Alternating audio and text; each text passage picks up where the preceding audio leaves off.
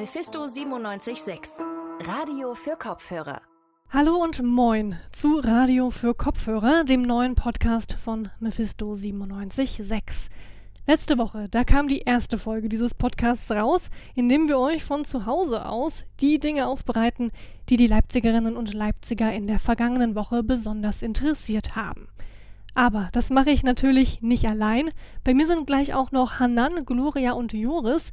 Die haben sich diese Woche ihr Home Studio, so könnte man sagen, gemütlich eingerichtet und die heutigen Themen vorbereitet. Und damit sind wir auch schon mittendrin, denn das Thema, das die ja meisten Leipziger und wahrscheinlich nicht nur die, sondern ganz Deutschland beschäftigt, das ist natürlich die Mundschutzpflicht und die Lockerungen im Einzelhandel. Seit Montag, da müssen wir in Sachsen im ÖPNV und in den Geschäften einen Mundschutz tragen und Läden, die weniger als 800 Quadratmeter groß sind, die dürfen auch wieder ihre Türen öffnen.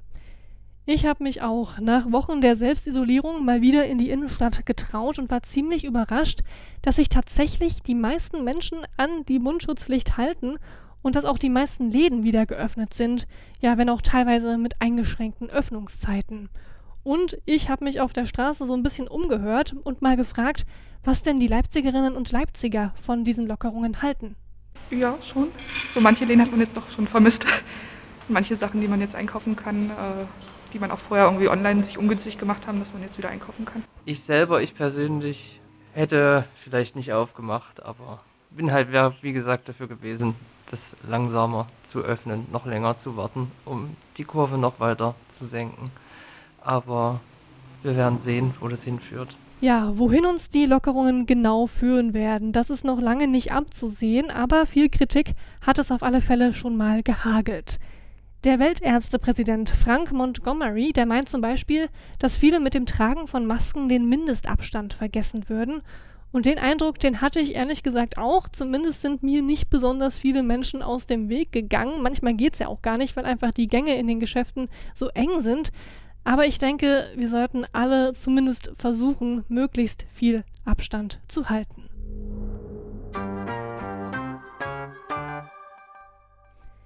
Neben der Mundschutzpflicht, da war aber auch sonst noch einiges los. Wir schauen uns in der heutigen Folge von Radio für Kopfhörer die Lage von Erstaufnahmeeinrichtungen für Geflüchtete an und wie die Menschen dort mit der Isolation umgehen. Außerdem sprechen wir mit einer Leipziger Studentin, die gerade in Italien festsitzt, und es wird um Leipziger Kinos gehen und wie die versuchen, das Beste aus der Krise zu machen. Mein Name ist Marianta, schön, dass ihr zuhört. Mephisto 976, Radio für Kopfhörer. Bevor wir uns gleich mit Corona beschäftigen, da geht es jetzt aber erstmal um ein Thema, das neben den ganzen Auswirkungen des Coronavirus irgendwie ganz vergessen wird, und zwar das Klima. Das Wetter, das war ja in den vergangenen Wochen ziemlich gut. Ich habe es mir auf alle Fälle immer ja schön machen können auf meinem Balkon, aber Sonne, so gut sie uns auch tut, sie führt auch zu Problemen und in diesem Fall heißt das Problem Waldbrände. Wir haben es schon in Nordrhein-Westfalen gesehen und da, aber auch an der niederländischen Grenze, da hat es diese Woche viele Waldbrände gegeben und zwar durch die Trockenheit und den Wind, der auch noch dazu kommt. Hier in Sachsen, da ist der Boden auch extrem bis schwer von Dürre betroffen und da war es eigentlich nur eine Frage der Zeit, bis es auch hier in Leipzig brennt.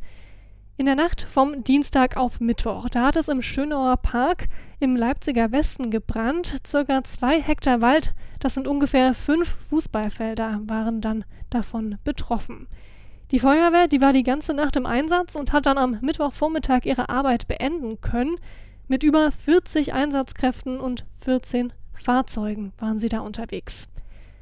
Nach Angaben der Feuerwehr im Gespräch mit der Leipziger Volkszeitung, da lag es am trockenen Schilfrohr, das dann angefangen hat zu brennen und das ist für Ende April schon ziemlich bedenklich.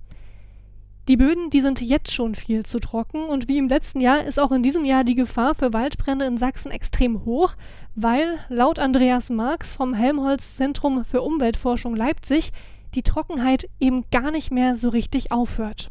Zur Trockenheit insgesamt äh, kann und muss man sagen, wenn man äh, die Trockenheit bis in tiefere Bodenschichten anschaut, dann haben wir jetzt keine neue Dürre und kein neues Dürreereignis, sondern wir sind jetzt eigentlich in der Situation, wo wir seit Mitte 2018 in der Dürre stecken.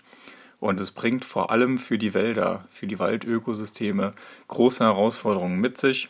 Ähm, wir haben das Problem der direkten Dürreschäden in den Wäldern, äh, das heißt absterbende Bäume, aber auch äh, verlorene Vitalität der Bäume. Und wir haben darüber hinaus das noch größere Problem der Schädlinge äh, in den Wäldern. Die Schädlinge, die sich ausbreiten können, weil der Wald eben trocken ist, weil die Bäume den Schädlingen nichts entgegenzusetzen haben. Der Waldbrand in Schönau, der ist gelöscht worden, aber vielleicht ist es gar nicht so schlecht, in diesem Zuge mal wieder ein bisschen stärker ans Klima zu denken. Was den Brand genau ausgelöst hat, das steht noch nicht fest. Die Ermittlungen, die laufen noch. Aber es schadet sicherlich nicht, sich in den kommenden Monaten besonders vorsichtig zu verhalten, wenn man sich draußen aufhält oder draußen grillt oder eine Zigarette raucht. Wenn wir über Geflüchtetenlager sprechen, dann denken wir zumindest in diesen Wochen an die auf der griechischen Insel Lesbos. Es gibt aber auch hier in Leipzig eine Sammelunterkunft zur Unterbringung von Geflüchteten. Und dort leben die Menschen meistens auf ziemlich engen Raum zusammen. Wir wollen wissen, was die Corona-Pandemie für so einen Ort und seine Bewohnerinnen und Bewohner bedeutet. Hallo Hanan, du hast dich da mal umgehört. Hallo Marie, ganz genau.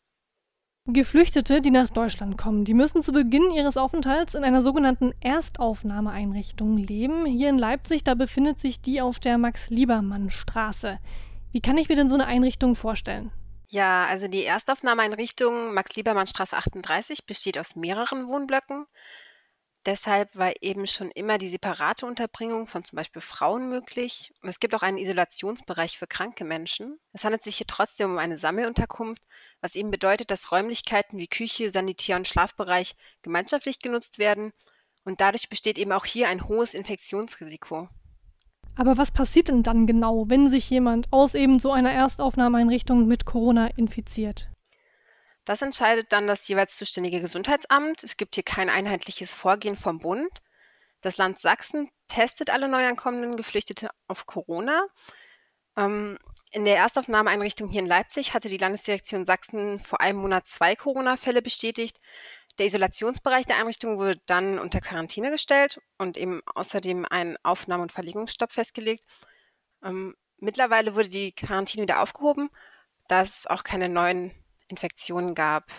Also wenn ich mir jetzt vorstelle, ich würde unter angeordneter Quarantäne stehen, dann wäre das sicherlich ziemlich nervig, aber immerhin ne, bin ich in meinen eigenen vier Wänden und kann mich einigermaßen selbst organisieren. Für die Geflüchteten, da ist es aber sicher anders. Ich stelle mir das ziemlich schwierig und auch irgendwie nervenaufreibend vor, in so einer Lebenssituation dann unter Quarantäne stehen zu müssen. Auf jeden Fall. Das hat mich während meiner Recherche natürlich auch sehr beschäftigt. Ich habe auch versucht, einen Einblick in die Max-Liebermann-Straße 38 zu bekommen und da mit Betroffenen zu sprechen. Leider wurden alle meine Interviewfragen abgewiesen, weswegen ich dann keinen Kontakt zu den BewohnerInnen herstellen konnte. Ich stelle mir das auf jeden Fall sehr anstrengend vor. Vor allem, dass in den meisten Fällen auch überhaupt nicht möglich ist, wie hier in Leipzig, eine Teilisolation vorzunehmen. Und das bedeutet dann eben, dass bei nur einem Corona-Fall gleich die ganze Erstaufnahmeeinrichtung unter Quarantäne gestellt wird. Mhm, aber ist das dann legal? Hm, das ist schwierig zu sagen. Das Infektionsschutzgesetz sieht Möglichkeiten vor, um Quarantänen über andere Einrichtungen zu verhängen. Das beinhaltet so Altersheime oder auch Kinderheime. Ähm, ob solche Maßnahmen schlussendlich zulässig sind, kann nur ein Gericht entscheiden. Ähm, ich habe zu diesem Thema mit Marc Gärtner, dem Pressesprecher des Sächsischen Flüchtlingsrats, gesprochen. Der sieht das auf jeden Fall kritisch. Wenn dann eben so eine Aufnahmeeinrichtung komplett unter Quarantäne gestellt wird, wie in Suhl, dann ist ja die Logik dahinter, dass die gesamte Aufnahmeeinrichtung einmal die ganzen Leute den, den, den Virus einmal bekommen sollen. Ja, also hier stellt sich die Frage, inwieweit das überhaupt also dann staatlich verordnete Körperverletzung ist. Okay, das hört sich auf alle Fälle schwierig an, vor allem weil ja auch Menschen, die im Asylverfahren stecken oder Menschen, deren Asylverfahren bereits abgelehnt wurden, die haben in den ersten 18 Monaten ihres Aufenthalts keine richtige Krankenversicherung. Kannst du uns kurz mal erklären, wie der Gesundheitsschutz in so einem Fall funktioniert? Das regelt das Asylbewerberleistungsgesetz. Das funktioniert dann so, dass bei Verletzungen oder großen Schmerzen ähm, können die Menschen dann eben Leistungen in Anspruch nehmen. Und dafür müssen die Geflüchteten viermal im Jahr zum Sozialamt gehen und sich da so Behandlungsscheine abholen. Und diese Behandlungsscheine werden mittlerweile zwar per Post verschickt, stellen aber eben immer noch eine bürokratische Hürde dar. Und ähm, dieses Vorgehen ist eben auch problematisch, da hier Sozialämter darüber entscheiden, was angemessen ist und eben nicht MedizinerInnen. Und das ist laut Marc Gärtner vom Sächsischen Flüchtlingsrat eben auch ein großes Problem. Also hier zeigt sich ganz offensichtlich, dass das Asylbewerberleistungsgesetz für den Fall einer Pandemie also ein gefährliches Instrument ist, weil es eben keinen effektiven Gesundheitsschutz verspricht und sowieso in allen Zeiten schon immer äh, menschenunwürdig ist und auch eine rassistische Sondergesetzgebung. Alles klar, das ist also mal ein Schlusswort, das uns alle nachdenklich machen sollte. Danke, Hanan, für deine Einblicke. Mein Studium, das läuft aktuell über Online-Seminare und Videogespräche mit Hilfe von diversen Anbietern. Und eigentlich funktioniert das auch ganz gut im Moment. Aber es gibt natürlich auch Studierende, die es da ein bisschen schwerer haben. Denn Viele sind gerade an einer anderen Uni im Ausland im Erasmus-Semester. Sie wollen also Auslandserfahrungen sammeln und gleichzeitig auch weiter studieren können. Und damit hat sich auch Gloria beschäftigt. Hallo Gloria. Hallo Marie. Genau, ich habe nämlich mit Theresa gesprochen. Die studiert hier an der Uni Leipzig und die ist eben gerade in Italien im Erasmus. Aber so viel mit Auslandserfahrungen sammeln und an der Partneruni weiter studieren ist da ja gerade nicht im Moment in diesem Semester. Nee, also absolut gar nicht. Also du hast dich ja bestimmt auch schon mal mit Leuten unterhalten, die aus dem Erasmus zurückgekehrt sind. Ja, und was zeichnet so ein Erasmus aus? Es ist ganz klar der Kontakt zu anderen Studierenden. Man will die Sprache lernen, aber eben aktiv. Man möchte die Kultur irgendwie kennenlernen. Und egal in welchem Land man ist, mit Ausgangs- und Kontaktsperre funktioniert das einfach nirgendwo so richtig. Also gerade quasi das genaue Gegenteil von einer Erasmus-Erfahrung, wie man sie sich eigentlich im ja, klassischen Sinne vorstellt. Aber wenn wir jetzt mal auf Leipzig schauen, wie sieht es denn da jetzt hier aus? Kann man denn als Studie was kann man denn als Studie machen, wenn man jetzt im Ausland oder Erasmus ist? Also um das mal kurz zusammenzufassen, wenn man sein Erasmus jetzt bereits angetreten hat, dann gibt es quasi zwei Möglichkeiten, wie man sich jetzt als Studierender verhalten kann oder soll. Erste Möglichkeit Erasmus abbrechen, zweite Möglichkeit Erasmus online, also im Ausland eben auch noch durchführen, das heißt das ganze Semester irgendwie virtuell starten. Ganz grundsätzlich kann man, glaube ich, sagen, es gilt der Grundsatz der höheren Gewalt, das heißt es gibt aktuell auch noch ein paar mehr Möglichkeiten, die halt über den Normalfall so ein bisschen hinausgehen. Es gibt also so ein paar Hilf Hilfeleistungen, kann man sagen, aber schauen wir doch mal ganz konkret nach Italien zu Theresa. Mit ihr hast du ja darüber gesprochen, wie sie das Ganze ganz persönlich erlebt. Genau, weil sie ist eben Anfang des Semesters, das heißt im Februar nach Folie gefahren. Das ist in der Nähe von Bologna. Ja, Anfang Februar übrigens deshalb, weil das Semester in Italien da schon beginnt, also ein bisschen früher als hier in Deutschland. Genau, und bevor es losgeht mit dem Gespräch zwischen Theresa und mir, nochmal eine kleine Anmerkung. Die Region Emilia-Romagna, in der Folie liegt, das ist die Region, ja, die italienweit am zweitstärksten von der Corona-Pandemie betroffen ist. Und genau aus dem Grund, weil das halt quasi jetzt nochmal ein schwierigerer Umstand ist, unter dem sie da im Erasmus ist, habe ich sie eben auch nochmal gefragt, ähm, was sie eigentlich aktuell so macht und vor allem, wie es ihr so damit geht. Also aus meiner Sicht spüre ich gerade so eine Diskrepanz zwischen meinem Alltag, der sich hauptsächlich zu Hause abspielt. Also wir dürfen ja nur so wirklich zum Einkaufen raus. Ähm, das heißt, es fühlt sich alles irgendwie auch sehr dröge an. Also man, und an sich würde es sehr gut klappen, diese Situation rundum weltweit ganz gut auszublenden, wenn man eben nicht gerade die Nachrichten verfolgt oder dann in den Supermarkt geht und dann sieht, okay, alle tragen Masken, vor den Supermärkten stehen Schlangen. Ähm, aber sonst ist es tatsächlich relativ leicht, das auszublenden. Mhm. Ähm, jetzt bist du ja als Studentin hingefahren, also eigentlich auch, äh, um eben in Bologna dann wahrscheinlich auch zu studieren, zumindest für ein halbes Jahr. Ähm, wie sieht es denn da so in der Studentenszene aus? Also die Uni ist ja mit Sicherheit auch bis wahrscheinlich Anfang Mai geschlossen oder wie sieht es da aus? Also tatsächlich ist eher davon auszugehen, dass die Lehrveranstaltungen, also die Präsenzveranstaltungen am Campus tatsächlich das ganze Semester über nicht stattfinden werden. Also davon ist auszugehen. Ähm, genau. Ähm, ja, seit hm, Anfang März genau fing das an, dass man umgestellt hat auf Online-Veranstaltungen. Das heißt, ich selbst habe tatsächlich auch nicht mal eine ganze Woche normalen Uni-Alltag mitbekommen. Ähm, genau, aber tatsächlich, also auch Folie ist tatsächlich eine Stadt, die aus vielen Studierenden besteht. Es ist eine relativ kleine Stadt. Ähm, es gibt sonst relativ viele alte EinwohnerInnen und sonst Studi Studierende. Aber ganz viele Studierende aus Italien sind, haben jetzt auch die Stadt verlassen, um zu ihren Eltern zum Beispiel zurückzugehen. Und wenn ich jetzt so unter die Erasmus-Studierenden schaue, ich kenne persönlich relativ wenig, weil ich gar nicht die Möglichkeit hätte, viele kennenzulernen. Aber ich hatte auch den Eindruck, schon bereits Anfang März ist der Großteil der Erasmus-Studierenden zurückgekehrt. War das für dich auch so ein bisschen so der Punkt, als du dann gedacht hast, jetzt wird es ernst? Also so dieser Punkt, als dann die Uni gesagt hat, ähm, Online-Semester und Präsenzveranstaltungen erstmal nicht und so weiter?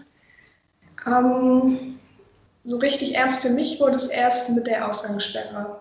Ich dachte, okay, das ist krass, ich befinde mich gerade in einem Land, in dem ich theoretisch mich nicht mehr frei bewegen kann. Und da war ja eben Italien auch schon viel eher als Deutschland. Und erst da habe ich so angefangen zu begreifen, okay, das ist eine relativ ernste Situation und es sieht auch gerade nicht danach aus, als erledigt sich das schnell in den nächsten, ja, vielleicht zwei Monaten. Ähm, genau. Und ähm, da habe ich dann eben überlegt, okay, ich glaube, es macht keinen Sinn, länger hier zu bleiben. Also heißt es auch, dass du jetzt schon wirklich drüber nachgedacht hast oder auch schon geplant hast, zurückzufahren? Ja, genau. Also wie gesagt, mit dieser Ausgangssperre am 10. März fing das, glaube ich, an, habe ich wirklich aktiv überlegt, okay, vielleicht sollte ich ähm, zurück nach Deutschland kehren. Also Flüge kamen für mich an der Stelle nicht in Betracht. Ich habe irgendwie geguckt, es gab kaum noch Flüge. Ähm, und dann habe ich nach Zugverbindungen geschaut und ähm, die waren aber alle gecancelt bis zum 21. April. Genau, das, das heißt, ich habe mir dann ein Zugticket für den 21. April gebucht, habe dann aber jetzt vor, mittlerweile sind es schon anderthalb Wochen gesehen, ähm, dass mein Zug gecancelt wurde. Ich muss dazu sagen, eigentlich ist es relativ leicht, von Leipzig nach Bologna zu kommen. Das muss man nur einmal umsteigen in München. Das ähm, geht so nicht mehr weil Österreich vor allem gesagt hat, wir stellen den Zugverkehr ein zwischen Italien und Deutschland. Und jetzt habe ich mir aber einen Flug gebucht, ähm, wo ich dann erst nach, von Bologna nach Rom fliege, dann eine Nacht irgendwie in Rom verbringen muss am Flughafen und dann nach Berlin fliege. Das war die einzige Möglichkeit, weil es von Bologna zumindest aus keine Direktflüge nach Deutschland gibt. Und ich wollte ungern über Kopenhagen, Istanbul oder London fliegen. Genau. Ähm, ich hatte tatsächlich auch Kontakt mit dem Auswärtigen Amt, die ja Rückholaktion starten. Aber die konnten mir nicht helfen, weil quasi aus deren Sicht ähm, in Italien die Grenzen ja noch immer offen sind. Also man kann Italien ja immer noch theoretisch über den Landweg verlassen. Also ich könnte zum Beispiel mit meinem eigenen Auto oder mit dem Mietauto zurück nach Deutschland fahren. Natürlich irgendwie in meiner Situation eher schlecht. Ähm, genau, aber deswegen konnte ich an der Stelle auch keine Hilfe vom Auswärtigen Amt erwarten, weil die sagen, okay, Landwege, über Land kann man das Land noch verlassen und es gibt auch noch Flüge. Allerdings halt nur zwischen Rom und Deutschland. Das klingt auf alle Fälle nach einem ganz schönen Hin und Her und ganz vielen Unsicherheiten für Theresa. Und ich habe auch eine Freundin, die gerade in Lyon in Frankreich ihr Erasmus-Semester begonnen hatte. Und ich sage begonnen hatte, denn sie hat es schon abgebrochen. Sie ist gerade so vor dem Lockdown noch mit dem Bus aus dem Land gekommen. Ja, also ich glaube, das ist auch eine Sache, die sich Theresa gerade ja total wünscht. Also man hat es auch wirklich im Gespräch gemerkt, finde ich. Ähm, ihr Flug nach Deutschland, der geht jetzt wahrscheinlich, muss man dazu sagen, am 27. April. Ob das dann wirklich so ist, keiner weiß das, sie auch nicht. Also bis dahin heißt es, heißt es leider nur Daumen drücken und ähm, genau, hoffen, dass sie irgendwie nach Deutschland kommt. Ich halte auf alle Fälle meine beiden Daumen auch gedrückt. Danke dir, Gloria. Wir haben ja vorhin schon über die Ladenöffnungen gesprochen und für viele lokale Geschäfte bedeutet das erstmal aufatmen. Denn jetzt kommen zumindest wieder so ein paar Kunden ins Geschäft und machen Umsatz, denn nicht jeder hat ja einen Online-Store. Aber eine Branche, die davon nicht profitieren kann, das sind die Leipziger Kinos. Ich spreche jetzt mit Joris, denn Joris, du hast mit Leipziger Kinobetreiberinnen und Betreibern gesprochen. Richtig. Und äh, die Stimmung ist verständlicherweise eher gedrückt. Die Kinosäle sind leer, das Personal ist in Kurzarbeit. Keine gute Lage also für die Leipziger Kinos. Hm, viele Cafés und Restaurants, die bieten so eine Art Abhol- oder Lieferservice an. Da, das geht ja so richtig bei Kinos nicht, denn du kannst dir ja nicht einfach ja, einen aktuellen Film nach Hause liefern lassen. Wie gehen denn die Kinos in Leipzig mit der aktuellen Schließung um? Ja, also wie, wie, du sagst, ihr Hauptgeschäft mussten die Kinos natürlich komplett einstellen. Äh, es hat zwar zum Beispiel der Betreiber des Regina-Palast in einem LVZ-Interview von Plänen erzählt, einen Popcorn- und Nacho-Lieferdienst starten zu wollen. Bisher wurde aber noch, noch nichts in der Art umgesetzt. Und einige nutzen die Zeit auch, um fällige Renovierungsarbeiten zu erledigen. Das ist aber natürlich auch keine Dauerlösung. Und äh, für die Kinos ist die Situation zusätzlich angespannt, weil die Branche seit einigen Jahren schon mit äh, sinkenden Zuschauerzahlen zu kämpfen hat. Okay, aber Sie versuchen schon noch auf irgendwelche Art und Weise Ihre Beschäftigten ja, zu beschäftigen. Auf meiner Timeline habe ich aber auch immer wieder von einer Seite gelesen, auf der man für sein Lieblingskino Werbung anschauen kann und es damit eben finanziell unterstützt. Genau, ja, die Seite heißt hilfdeinemkino.de und äh, das Prinzip ist eigentlich ziemlich simpel. Als Kinofan ruft man die Seite auf, wählt sein Lieblingskino aus und sieht sich dann einige Werbeclips an. Äh, über Werbung machen die Kinos nämlich normal, normalerweise einen Großteil ihrer Einnahmen. Und äh, das Geld für die Werbung, die man sich da angesehen hat, das geht dann an das jeweilige Kino, das ausgewählt wurde. Das klingt ziemlich simpel, muss ich sagen, aber was sagen denn die Kinobetreiberinnen und Betreiber dazu? Hm, darüber habe ich mit Petra Klemann, der Leiterin der Passagekinos hier in Leipzig, gesprochen. Und äh, sie meint, obwohl ihr die Aktion finanziell nur bedingt hilft, begrüßt sie sie, äh, weil die Menschen dadurch auf die Probleme der Kinos aufmerksam gemacht werden. Du sagst, die, ja, die finanzielle Unterstützung, die ist nur bedingt. Hat dir denn Frau Klemann auch gesagt, wie man die Kinos wirklich finanziell unterstützen kann? Ja, also der sinnvollste Weg, meint sie, ist der Gutscheinverkauf. Den bieten mittlerweile eigentlich auch fast alle Leipziger Kinos online an. Wird die Möglichkeit denn genutzt? Wird sie. Äh, also die Unterstützung der Zuschauerinnen und Zuschauer ist auf jeden Fall da. Und äh, das ist damit auch vielleicht der einzige positive Aspekt, den Kinobetreiberinnen und Kinobetreiber aus dieser Krise mitnehmen können. Ja, also ich hatte, hätte nicht gedacht, dass die Möglichkeit, die wir geschaffen haben mit dem Online-Verkauf, dass die so einschlägt und dass die so intensiv genutzt wird, das ist rührend und also waren wir auch ganz emotional angefasst. Gut, dann kann man also nur hoffen, dass das irgendwie ausreicht, um die Kinos durch die Krise zu bringen. Und für Kinofans gibt es noch eine weitere Hoffnung. Autokinos nämlich. Das ist ja, ja eigentlich eine fast ausgestorbene Art des Filmeschauens.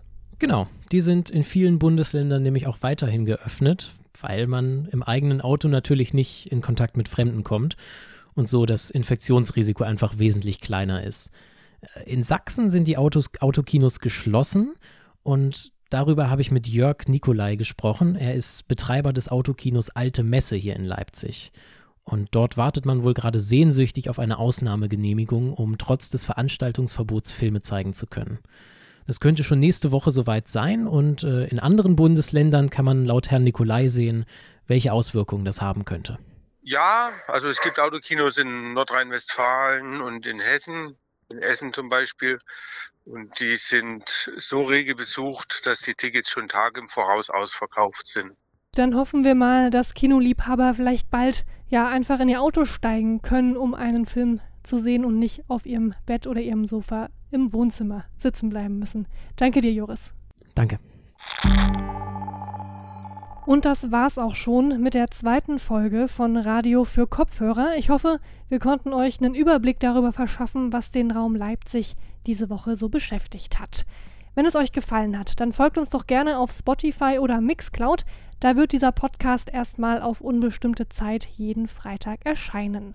Und falls ihr einige Inhalte dieser Folge nochmal nachlesen wollt, könnt ihr das auf unserer Website www.radiomephisto.de gerne tun. Wir freuen uns außerdem auch immer über Feedback via Twitter, Facebook, E-Mail und Co. An dieser Stelle auch noch ein Dank an die Sparkasse Leipzig, die uns auch in dieser Situation sehr unterstützt. Mein Name ist Marianta. Bleibt gesund und bis nächste Woche. Mephisto 976 Radio für Kopfhörer.